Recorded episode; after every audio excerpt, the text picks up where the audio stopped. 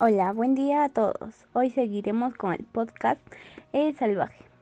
Cerrito de la Libertad. Piden que se declare en emergencia el zoológico municipal de Huancayo. Según el administrador Emilio Martel, preciso que no cuenta con los implementos, que el Cerrito no cuenta con los implementos necesarios para el cuidado y mantenimiento de los espacios destinados a los animales. Em, en el Cerrito de la Libertad podemos encontrar piscina para adultos y para menores también encontramos una concha acústica, eh, el zoológico, que es la visita de todos los animales, y que nosotros tratamos de hacer entender a toda la población que esos animales necesitan ayuda y que no están bien restaurados, cuidados y bien alimentados. Eh, también hay restaurante, comidas típicas de la región que ustedes pueden degustar. Eh, también hay fuegos para la familia y niños, una capilla construcción vistosa para los turistas.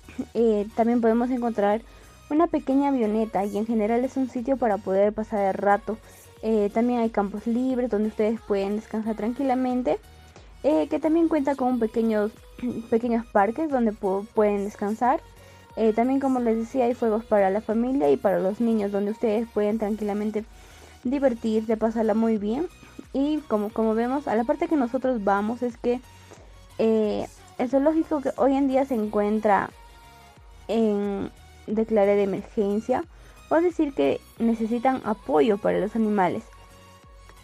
También queremos comentarles que como parte de toda reactivación económica, de haber pasado todos por la pandemia, de haber, de haber pasado toda esta crisis mundial, eh, en el sector turístico a nivel de Junín se viene impulsando que en todo el país de la región Junín se dio a conocer que el zoológico del Cerrito de la Libertad ubicado exactamente en Huancayo, abrió sus puertas a visitas locales y a todo el Perú, eh, cumpliendo con las medidas establecidas para las autoridades para evitar contagios por el coronavirus, que solo permitirá un aforo de 40%.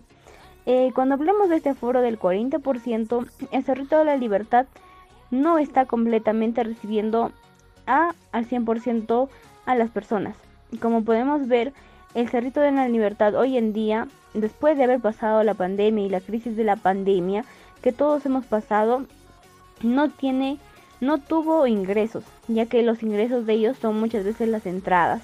Y para ellos, si nosotros, eh, como parte de la reactivación, necesitamos que este sector turismo sea apoyado, que venga siendo impulsado, que que si tenemos que apoyar lo hagamos todos. Bueno, en, nuestro caso solamente les estamos apoyando, apoyando con pequeñas charlas, explicándose, explicándoles que los animales no deben ser, no se le debe dar comida y todo eso.